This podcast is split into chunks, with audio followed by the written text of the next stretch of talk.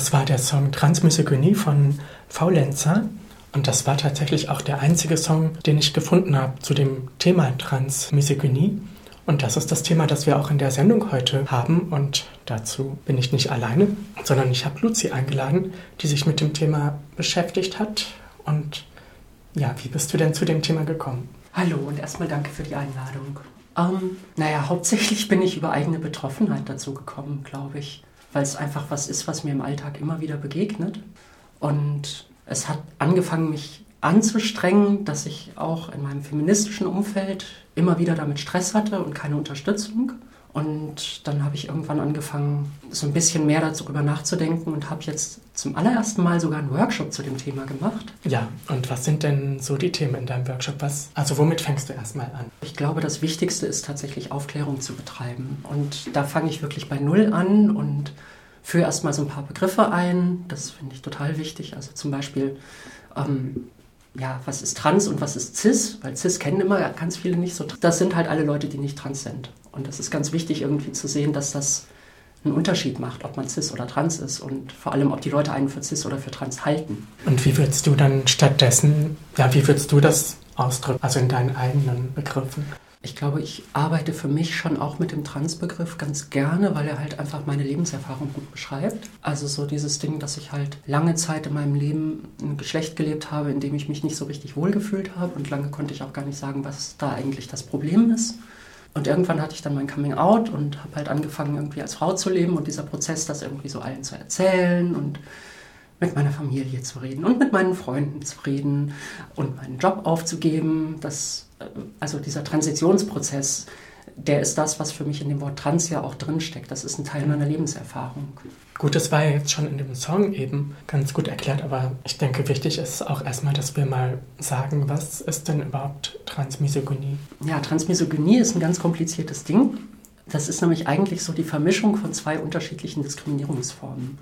Also wir haben halt einerseits Transfeindlichkeit, die sich halt gegen alle Leute richtet, die gegen ähm, so Geschlechtervorstellungen oder gegen die Vorstellung verstoßen, was halt so normal ist an Geschlecht. Also Männer in Frauenkleidung, Frauen in Männerkleidung, Leute, die sich irgendwie nicht so richtig entsprechend der Normen bewegen oder verhalten oder halt nicht so richtig aussehen.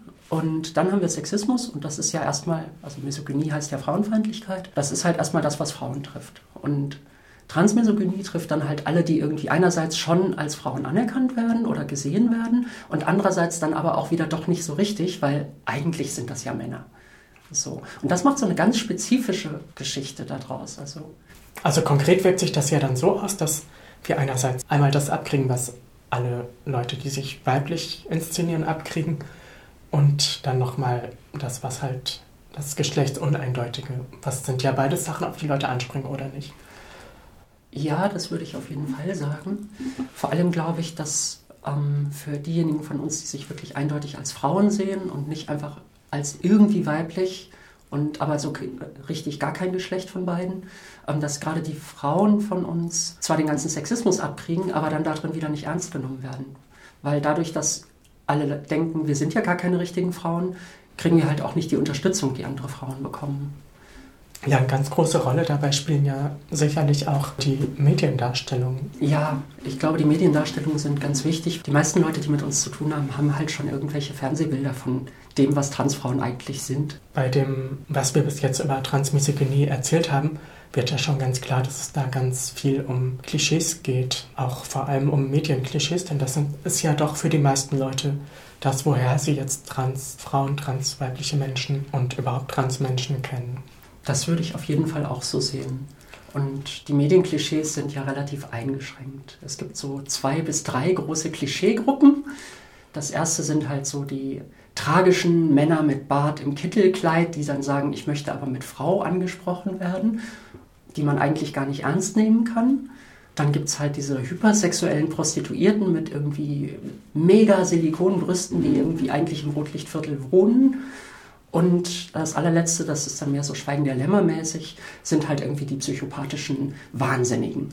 Also inzwischen gibt es ja auch ein bisschen andere Mediendarstellung. Also es gibt ja inzwischen auch, ja, also schon Darstellungen, die mich stören, aber es gibt ja auch durchaus realistische Medienbilder. Also im deutschsprachigen Raum wüsste ich davon noch nichts. Im amerikanischen Raum ändert sich das gerade so ein bisschen, aber im deutschsprachigen Raum habe ich das Gefühl, so Fernsehdokumentationen sind immer noch eine Katastrophe. Also der letzte Fall, der mir einfällt, ist ähm, Paris Rui, die bei Germany's Next Topmodel aufgetreten ist und auch so schrecklich diese Sendung ist. Es ist doch, ähm, ja, sie hat ganz gute Sachen zu dem Thema Trans einfach gesagt. Ach, das ist schön, das kannte ich noch nicht. Also ich habe schon lange nicht mehr so die axtschwingende Psychopathin gesehen. Ja, das stimmt. In, in Dokumentationen kommt die eher nicht mehr vor. Also ich kenne schon Fernsehdokumentationen häufig. Und das Letzte, was mir dazu einfällt, was ich richtig schlimm fand, war, ich glaube, von 2011 eine Dokumentation über eine Hoteldirektorin von Andreas zu Claudia. Und sie haben es geschafft, diese Schweizerin tatsächlich in der deutschen Synchronisation von einer Männerstimme sprechen zu lassen. Mhm. Also ja, ganz schlimm. Und das ist jetzt auch noch nicht 15 Jahre her. Was bei dem Punkt wichtig ist, ist auch einfach, wie dann so Darstellungen sind. Also es ist ja einmal so, dass so die Leute halt als unauthentisch dargestellt werden. Das stört mich ganz oft. Das Pronomen ist oft falsch. Also wenn Leute als Frau äh, leben, werden sie trotzdem als er bezeichnet. Dann gibt es die Klischees, die du schon genannt hast. Solche Punkte. Ja, das ist auch ganz wichtig. Also speziell interviewte Eltern, die irgendwie weinend auf Kinderfotos zeigen und mit dem falschen Namen von ihrem Kind sprechen, das, wo dann immer wieder so dieses Bild aufgebaut wird. Eigentlich ist das doch ein Junge gewesen. So, und dieses eigentlich ist das doch, das ist so das große Thema in der ganzen Geschichte. Ja, und ich finde, es ist auch so die Faszination für die Veränderung. Also es geht ja dann in der Regel, also in, und das ist auch immer noch so aktuell in den Mediendarstellungen, immer um die Veränderung. Also die Leute sind halt dann spannend, wenn sie gerade in so einem körperlichen Veränderungsprozess drinstecken. Ich habe zum Beispiel dann ganz selten, dass das jetzt die, ja, die Biologin oder so spricht und zufällig ist die auch trans, sondern ich habe eher so, dass es geht halt nur darum, um die körperliche Veränderung und dass die Person jetzt dann vielleicht auch noch, ähm, keine Ahnung, Fußball spielt oder, ähm, oder Physikerin ist oder was auch immer, das spielt dann keine Rolle. Ja, meistens ist das, glaube ich, so. Ich glaube, was noch viel wichtiger ist, ist, dass man sehen muss, dass die Person trans ist. Also Dokumentationen zum Beispiel über Frauen, die schon seit 30 Jahren als Frauen leben, aber trotzdem wegen ihrer Körper immer noch so ein bisschen als trans erkennbar sind, die sind halt auch gar nicht so selten. Aber der zentrale Punkt ist immer, man muss den Leuten das ansehen können. Die ganzen Transfrauen, die einfach so im Alltag an uns vorbeirennen und die wir gar nicht als trans erkennen, die kommen halt nicht vor, weil das ist nicht spannend. Ja, ich denke, ein ganz wichtiger Punkt ist dann auch, dass so die eigene Identifizierung da nicht respektiert wird. Also es braucht dann zum Beispiel immer, was so ein ganz schlimmes Beispiel ist und was aber im Prinzip immer vorkommt, ein Psychiater oder Psychologen bzw. ein Arzt, der das dann bestätigt, ja, das ist wirklich so. Findest du nicht? Ja, aber das ist ganz allgemein ein Problem.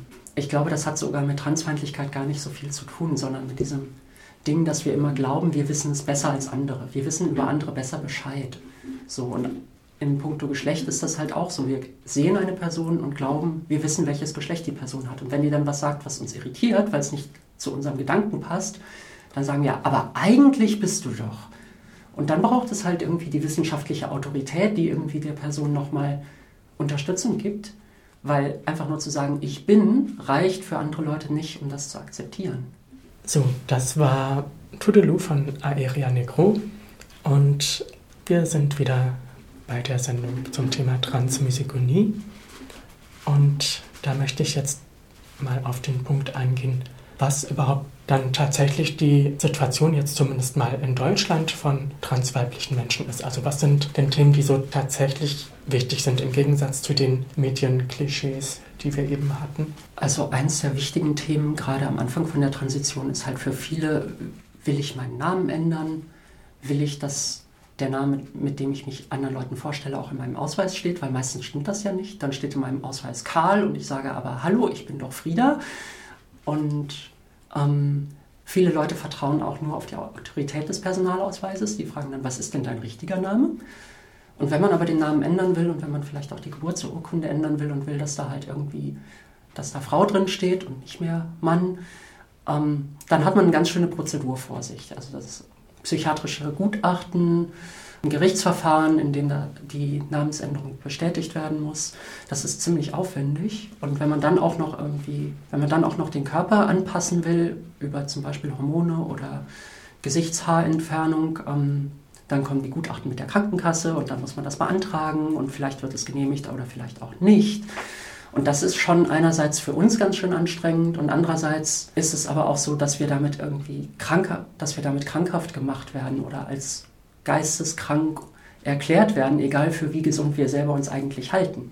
Das ist insgesamt schon so ein Prozess, der dauert ja so ein paar Jahre, was natürlich auch ein Punkt ist, zum Beispiel was jetzt Arbeiten angeht oder Ausbildung. Der, der Übergangs- oder Transitionsprozess ist insgesamt sehr anstrengend und sehr belastend für viele, weil man muss das eigene Umfeld, die Kollegen, die Freundinnen und Freunde davon überzeugen, ich heiße jetzt anders, ich bin jetzt nicht mehr er oder sondern sie oder bei Transmännern, ich bin jetzt nicht mehr sie, sondern er. Ich benutze jetzt eine andere Toilette, ich trage jetzt andere Kleidung, auch wenn vielleicht mein Körper noch nicht so richtig den Klischees entspricht, die zu dieser Kleidung gehören. Und man wird halt in diesem ganzen Prozess immer wieder in Frage gestellt. Man muss sich ganz schön viel erklären. Man weiß vorher nie, wird die Erklärung jetzt akzeptiert oder nicht. Was kommt jetzt vielleicht noch für eine intime Frage hinterher? Das ist insgesamt schon sehr belastend und häufig werden Transpersonen da auch große Widerstände entgegengestellt. Nichtsdestotrotz ist ja die Zeit zum Glück dann auch irgendwann vorbei und für die meisten Leute ja dann doch auch nur ein kleiner Ausschnitt im Leben, aber die Diskriminierung ist ja nicht vorbei. Ja, sie verändert sich. Ähm, ganz viel fällt tatsächlich weg, wenn ich es geschafft habe, meinen Personalausweis anpassen zu lassen. Was aber bleibt, sind zum Beispiel solche Sachen wie, wenn ich mich bei einer Dating-Plattform anmelde, welches Geschlecht gebe ich denn da an und wie reagiert die Person, die mich anschreibt, wenn sie erfährt, oh, ich war gar nicht mein ganzes Leben eine Frau. Das kann zu ganz schön merkwürdigen oder teilweise sogar sehr gewaltvollen Situationen ähm, geraten, weil Leute sich getäuscht fühlen und das heißt, ich muss mich dann immer wieder outen oder ich muss Angst haben, dass Leute mich im schlimmsten Fall sogar schlagen. Und ja, es macht mich ein bisschen abhängiger von Partnerschaften, die ich habe, weil die Chance, eine neue Partnerschaft zu finden, jetzt aus dem Grund ja auch nicht so richtig hoch ist. Dann bleibt man vielleicht lieber in einer Partnerschaft, die gar nicht so gut ist. Das ist für viele ein echt großes Problem. Naja, und ansonsten Ausbildungsplatz und Jobsuche sind auf jeden Fall massiv erschwert. Ich würde gerne noch mal ein bisschen bei den Partnerschaften bleiben, denn ich finde, dass wichtig daran ist ja auch, dass sich im Prinzip so eine Stigmatisierung oder Diskriminierung auch auf Partnerinnen erstreckt. Also deren Identität wird ja im Prinzip auch in Zweifel gezogen, wenn bekannt ist, dass sie mit einer Transperson in einer Beziehung sind mindestens das Begehren wird in Frage gestellt. Also wenn eine sagt, ich bin lesbisch und ich bin mit einer Transfrau zusammen, dann ist die doch gar nicht richtig lesbisch. Und wenn einer sagt, ich bin aber hetero und ich bin mit einer Transfrau zusammen, dann ist er doch ein bisschen schwul. Das sind so Klischees, die sich dann auf unser Umfeld auch noch ausdehnen. Mhm. Und die auch im Prinzip die Basis dafür sind, dass dann vielleicht viele Leute sich das doch überlegen, ob sie in einer Beziehung sein wollen mit einer Transperson. Ja, das kann ich mir vorstellen, dass das für viele Menschen auch noch ein Faktor ist. Gut, der Punkt Arbeit, Ausbildung, da gibt es, glaube ich, sogar Untersuchungen oder Statistiken, wie so die Situation ist, oder?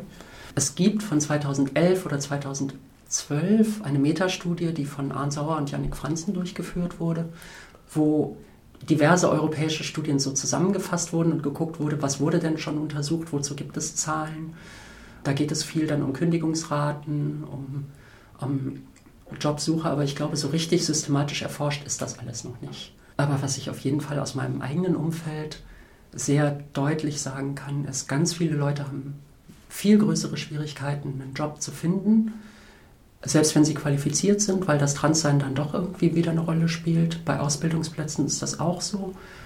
Ich kenne zum Glück nur ganz wenige, die gekündigt worden sind, weil sie sich als trans geoutet haben. Aber auch das kommt immer wieder vor. Und eine große Schwierigkeit ist auf jeden Fall, den eigenen Lebenslauf so anzupassen, dass er irgendwie nicht von vornherein schon zum Ausfiltern führt. Ja, also schon Lücken im Lebenslauf, aber auch ähm, die ständige Frage, ob ich jetzt offen bin mit solchen Themen oder halt lieber nicht. Ja, und ich meine, es ist ganz einfach, wenn ich in meinen Lebenslauf reinschreibe, ich bin eine Frau und ich habe Zivildienst geleistet, dann ist das ein Widerspruch und der wird Leuten auffallen. Dann kann ich natürlich behaupten, ich habe ein FSJ gemacht, aber das geht erst ab der Zeit, wo es FSJ schon gab. Und außerdem habe ich eigentlich gelogen, was theoretisch auch ein Kündigungsgrund sein kann vielleicht. Da ist, glaube ich, die juristische Situation nicht klar. Und es ist dann so ein bisschen die Frage, wie ich damit umgehe. Ich kann zumindest aus meinem Umfeld sagen, also ich habe ja jetzt schon durchaus einige Transfrauen und Transmänner getroffen und dass gerade bei den Transfrauen doch die Arbeitslosigkeit recht hoch ist. Also ich kenne da wirklich, also die große Mehrheit, die ich kenne, hat keinen festen Job. Ist das bei dir auch so? Wenn Leute feste Jobs haben, also wenn Transfrauen feste Jobs haben, dann sind sie häufig unterqualifiziert und haben halt Putz- und Kneipenjobs. Überqualifiziert meinst du? Aha, überqualifiziert heißt das. Also die Jobs sind unterqualifiziert. Die Jobs sind unterqualifiziert, ja. Okay, also sie arbeiten in Kneipen und äh, putzen oder machen auf jeden Fall Dinge, die nicht ihrer eigentlichen Qualifikation entsprechen und die natürlich dann auch mit erheblich weniger Entlohnung verbunden sind. Auch die Armut unter Transfrauen ist viel oder ist auf jeden Fall statistisch höher als unter anderen ähm, Bevölkerungsgruppen. Ich denke, diese ganzen Themen haben ja auch Auswirkungen auf die Psyche. Und es gibt, glaube ich, schon Untersuchungen darüber, dass so die Depressionen und Suizidrate in, gerade bei Transfrauen mehrfach höher ist. Also ich nur, habe nur gehört, dass es in den USA Untersuchungen dazu gibt, dass da sowohl Suizidrate als auch Depressionen um ein Mehrfaches erhöht ist gegenüber dem Rest der Bevölkerung. Würdest du denken, das lässt sich so verallgemeinern? Ich glaube, das lässt sich auf jeden Fall auf den europäischen Bereich übertragen. Wie das in anderen Weltregionen ist, weiß ich nicht. Da ist die Situation ganz anders stellenweise. Ich kenne sehr wenige Untersuchungen dazu. Was ich weiß, ist, dass 48 Prozent aller LGBTI, also Lesben, Schwulen, Trans- und Intersexuellen, die ermordet werden, Transfrauen sind. Also im Verhältnis zu ermordeten Schwulen und ermordeten Lesben machen Transfrauen einfach einen wahnsinnig hohen Anteil aus. Ähm, die Mordrate ist insgesamt ganz hoch. Zu Selbstmorden weiß ich gar nichts und das Problem ist auch immer, wird das überhaupt erkannt? Also wird erkannt, dass die Person, die da gestorben ist, trans war. Ja, das ist wieder ein Beispiel für die schlimme Medienberichterstattung. Ne? Das ist ja ganz oft dann, gerade in diesen Fällen, wo sich die Person nicht mehr äußern kann, nochmal schlimmer. Ja, also gerade aktuell, wenn wir in die Medien gucken, es sind soweit ich weiß, bereits 15 Transfrauen in den USA ermordet worden seit Jahresbeginn. Und alleine im Januar irgendwie gab es drei Morde an schwarzen Transfrauen und jedes Mal wurde, wurden sie irgendwie mit dem falschen Namen und als er bezeichnet. In einem Fall wurde sogar als Foto in der Pressemitteilung der Polizei ein altes Fahndungsfoto verwendet. Also da wurde dann gleich auch nochmal irgendwie die Person selber so als Verbrecherin hingestellt. Ähm, und die Medien greifen das natürlich auf. Es ist das Material, was ihnen zur Verfügung steht und sie müssen nicht viel arbeiten. Ja, die Leute, die gerade von Morden betroffen sind, sind ja auch oft noch vielfach ausgegrenzt.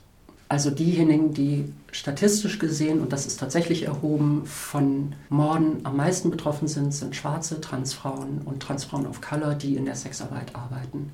Also wenn diese Faktoren zusammenkommen, trans, weiblich, Sexarbeit und nicht weiß, also da kann man tatsächlich irgendwie von einer Addierung von Diskriminierung und einem massiv erhöhten Risiko sprechen. Also ich habe immer so meine Probleme damit, wenn das so der einzige Schwerpunkt ist, weil das für mich auch wieder so ein Medienklischee ist. Denn abgesehen davon ist es ja auch ganz schön cool, trans zu sein.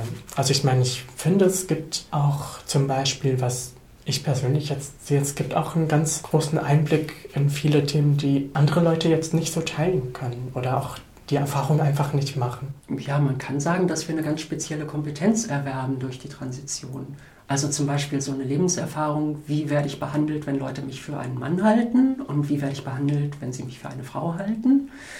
Das sind schon Hinweise darauf, dass es sowas wie Sexismus tatsächlich gibt, die ich da erlebt habe und auch immer noch tagtäglich erlebe. Ja, ich finde auch diese, was für mich ein total wichtiger Punkt ist, ist dazu zu stehen, wer ich glaube, dass ich bin und dieses Gefühl, ich zu sein, nach außen zu tragen und durchzusetzen gegen alle Widerstände. Es zeigt mir, dass ich tatsächlich die Stärke habe, das zu machen und zu sein. Und das ist auf jeden Fall ja, es heißt dann immer so schön Empowerment in sozialen Bewegungen, also tatsächlich Bestärkung oder Ermächtigung. Ich habe auch so den Eindruck, dass im Erwachsenenalter sich nochmal mit diesen ganzen Themen, die viele in der Pubertät oder noch früher erleben, sich auseinanderzusetzen. Ja, also zum Beispiel so Sachen wie Sexismus. Ähm, andere müssen da, da erst Gender Studies studieren und ich meine, da, das kriegt man einfach ganz anders mit, wie sowas alles funktioniert, weil man halt einfach ein breiteres Spektrum mitkriegt, finde ich zum Beispiel. Ja, das ist auf jeden Fall richtig. Naja, und es macht auch einfach Spaß. Also ich finde, das darf man nicht vergessen.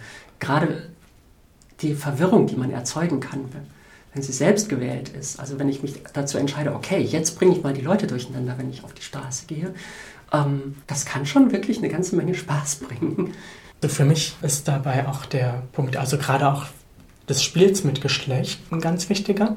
Also ich finde zwar einerseits lebe ich im Alltag wie die meisten Trans-Menschen ja eine relativ eindeutige Rolle, aber dadurch, dass ich mich so in meinem Leben damit auseinandergesetzt habe, kann ich halt auch mit dieser Rolle spielen. Und, und es gibt ja auch wirklich ein großes Spektrum an Transpersonen, die halt, ja, also ich würde da jetzt auch Drag Queens und Drag Kings und äh, genderqueere Leute und so alle unter diesen Begriff fassen. Und das ist ja wirklich auch ein sehr tolles Spektrum, wo ich so denke, das ist ja ein ganz anderes Level, sich mit Geschlecht zu beschäftigen, als ja, was so dem Durchschnitt der Gesellschaft so entspricht und ich finde es auch einfach ganz schön cool.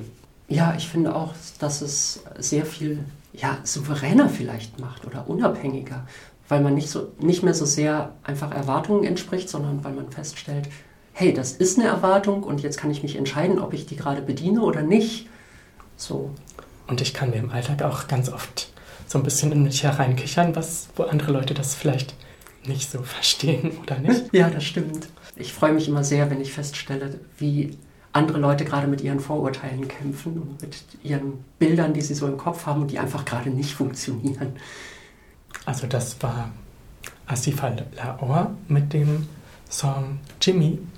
Ja, und damit sind wir vielleicht auch, wenn ihr euch noch an unser Gespräch eben erinnert, bei dem Punkt der, ja, so der Aufrechterhaltung von Geschlechterrollen. Also ich finde, ein ganz wichtiger Punkt, der gerade auch im Alltag für viele Transmenschen das Leben anstrengend macht, ist ja auch der Zwang zu so einer Eindeutigkeit. Ja, der Zwang zu einer ganz konservativen Eindeutigkeit vor allem. Eigentlich haben Feministinnen in den letzten 60 Jahren relativ weitgehend erkämpfen können, dass Frausein nicht davon geprägt wird, lange Haare zu haben und im Rock rumzulaufen.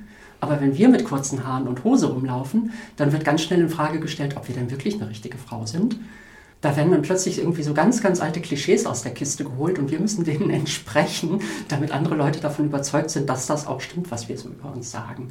Unglaublich nervig. Also ich glaube, das Handlungs- und Ausdrucksspektrum, was wir haben, ist einfach viel geringer als das, was CIS-Personen des gleichen Geschlechts ähm, offen steht.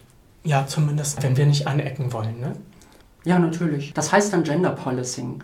Dann heißt es aber, du solltest doch eigentlich dich ein bisschen mehr anders benehmen. Also es geht im Prinzip darum, so eine geschlechtliche Uneindeutigkeit oder Vieldeutigkeit zu unterbinden. Ja, und das passiert CIS-Personen natürlich auch, aber es ist für CIS-Personen äh, vielleicht genauso anstrengend, aber nicht so gefährdend wie für uns. Weil für uns halt aus dieser Zurichtung, aus diesem Vereindeutigen auch ähm, tatsächlich Gewaltsituationen entstehen können. Ich denke, das ist besonders ein Thema auch in Räumen, die nicht für alle Geschlechter offen sind. Da kommt jetzt sowas ja zum Tragen. Also du sprichst von, von feministischen Frauenräumen, von Frauen- und Transräumen, von queeren Räumen. Das ist so das, was du meinst, ja? Ja, unter anderem oder auch einfach Toiletten oder Schwimmbäder. Ja, stimmt. Die vergesse ich immer, da gehe ich nicht hin. Nein, das stimmt nicht. Also das, das große Zittern, was ich hatte im ersten halben Jahr, wo ich angefangen habe, Frauentoiletten zu benutzen, das steckt mir immer noch in den Knochen und öffentliche Schwimmbäder und Duschen benutze ich bis heute nicht. Gut, die braunen Räume, die feministische Szene, die queere Szene. Genau, das ist für viele von uns, die so ein bisschen politisch bewusst sind, sich ein bisschen als Feministinnen verstehen, sind das ja ganz wichtige Räume. Einfach weil wir da mit Gleichgesinnten zusammenkommen, weil wir da über unsere Diskriminierungserfahrungen sprechen können, weil wir da aktiv werden können, um gegen Diskriminierungen vorzugehen, die geschlechterbasiert sind und da lässt sich aber schon feststellen, dass mit Transweiblichkeiten häufig anders umgegangen wird als Einerseits mit Cis-Frauen und andererseits mit Transmännlichkeiten. Inwiefern? Also es verändert sich historisch ein bisschen. Mittlerweile dürfen wir häufig in die Räume reingehen, die FLT, also Frauen, Lesben, Trans, gelabelt sind. Das war lange Zeit überhaupt nicht selbstverständlich. Also dann hieß es Frauen, Lesben, Trans. Transmänner dürfen rein, Transfrauen bitte nicht. Und es gibt immer noch dokumentierte Vorfälle von Transfrauen, die gewaltsam, also wirklich mit die Treppe runterschubsen und so aus solchen Räumen wieder rausgeschmissen wurden. Das wird zum Glück weniger, aber es ist halt sehr, sehr lange, bis vor ein paar Jahren irgendwie ist das eigentlich Usus gewesen. Naja, und wenn wir dann rein dürfen, dann gibt es so zwei Standardvarianten. Nämlich entweder wir werden einfach komplett ignoriert, so, dann darfst du dich an die Theke stellen und darfst ein Getränk trinken, aber bitte nerv nicht und sprich vor allem niemand an.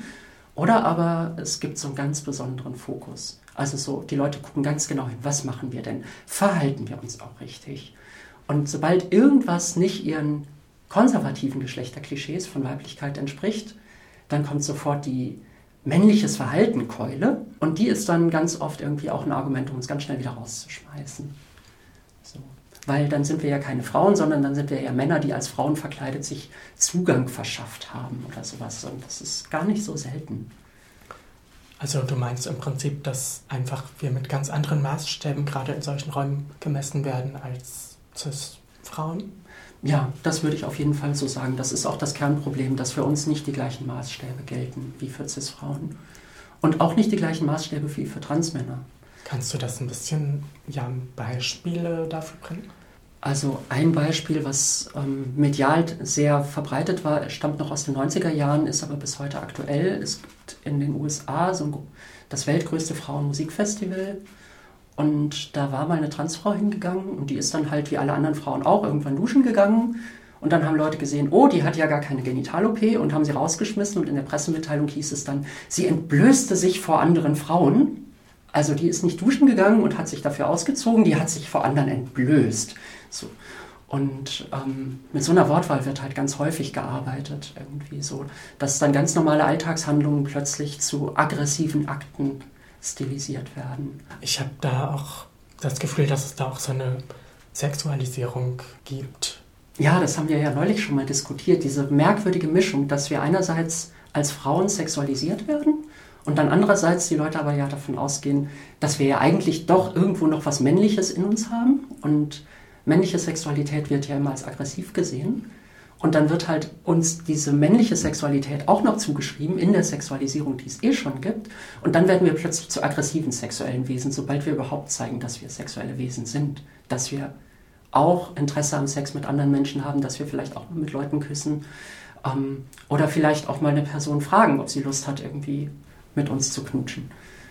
Ja, was für mich auch ein wichtiger Punkt dabei ist, der mir ganz oft auch heute noch passiert, ist, dass ja meiner Weiblichkeit einfach so die Authentizität oder die, ja, die Ursprünglichkeit so ein bisschen abgesprochen wird. Also wenn, also weißt du, es wird ja weniger Echtheit zugestanden als, als anderer Weiblichkeit von Cis-Frauen in der Regel. Sagen wir mal, ich inszeniere mich betont feminin, dann wird es bei mir zum Beispiel schneller als Drag Queen gesehen oder auch ich inszeniere mich eher uneindeutig, dann wird es vielleicht eher mir unterstellt, dass ich nicht authentisch bin. Ja, ich finde diese, dieses Authentizitätskonzept immer so kompliziert. Also was auf jeden Fall der Fall ist, ist, dass andere Leute mit ihren Maßstäben dafür, was wir machen müssen, um sie davon zu überzeugen, dass wir wirklich die sind, die wir behaupten zu sein, dass das irgendwie ein Problem ist. Also wenn wir sagen, wir sind Frau, dann müssen wir auch irgendwas machen, damit die uns das glauben. Das reicht nicht, dass wir das aus, dass wir das sagen. Und dann trifft uns das, was alle Frauen trifft, nämlich irgendwie mach etwas, aber nicht zu viel, weil zu wenig ist falsch, zu viel ist auch falsch. Und wenn wir uns zu feminin inszenieren, dann kriegen wir in feministischen Räumen oft den Vorwurf, Weiblichkeit zu parodieren.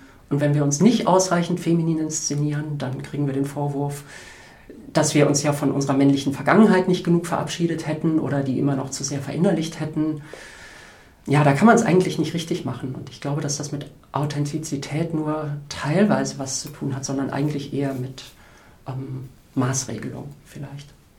Ursprünglich sind wir zu der Idee zu dieser Sendung gekommen, wegen dem Workshop, den du gemacht hast. Und kannst du vielleicht nochmal so, so das auf so ein paar Sätze zusammenfassen, was so die wichtigsten Punkte für dich dabei waren? Ein ganz wichtiger Punkt für mich ist tatsächlich, dass wir als Transfrauen genauso behandelt werden sollten wie alle anderen Frauen. Und das passiert häufig unbewusst nicht, aber wenn man sich mal damit beschäftigt, ist es ganz einfach. Wenn ich ein Verhalten von einer Transfrau komisch finde, kann ich mich fragen, fände ich das auch komisch, wenn das eine Cis-Frau macht? Und wenn ich feststelle, hm, nö, dann finde ich es ganz normal, dann ist vielleicht irgendwas nicht so richtig okay. Und das nächste ist für mich auf jeden Fall, ich wünsche mir mehr Solidarität, ähm, weil Transfrauen tatsächlich häufig von Ausschlussmechanismen, von Maßregelungen, von Ausgrenzung betroffen sind, gerade in queeren und feministischen Räumen, wo das überhaupt nicht der Fall sein sollte. Und ich wünsche mir mehr Menschen, die dann aktiv für uns einstehen. Ob das jetzt Transmänner, queere Cis-Männer oder queere Cis-Frauen sind, das ist mir ganz egal, aber wir sind meistens ganz schön alleine damit und das ist überhaupt nicht zu rechtfertigen. Und eigentlich damit kann man schon relativ weit kommen, uns mit den gleichen Maßstäben zu messen wie alle anderen und irgendwie sich mit uns solidarisch erklären, wenn wir diskriminiert werden. Das sind so die zwei wichtigen Punkte. Ja, und ich denke, das ist auch ein ganz gutes Schlusswort. Und jetzt hören wir noch etwas Musik von Angelika Ross, No More.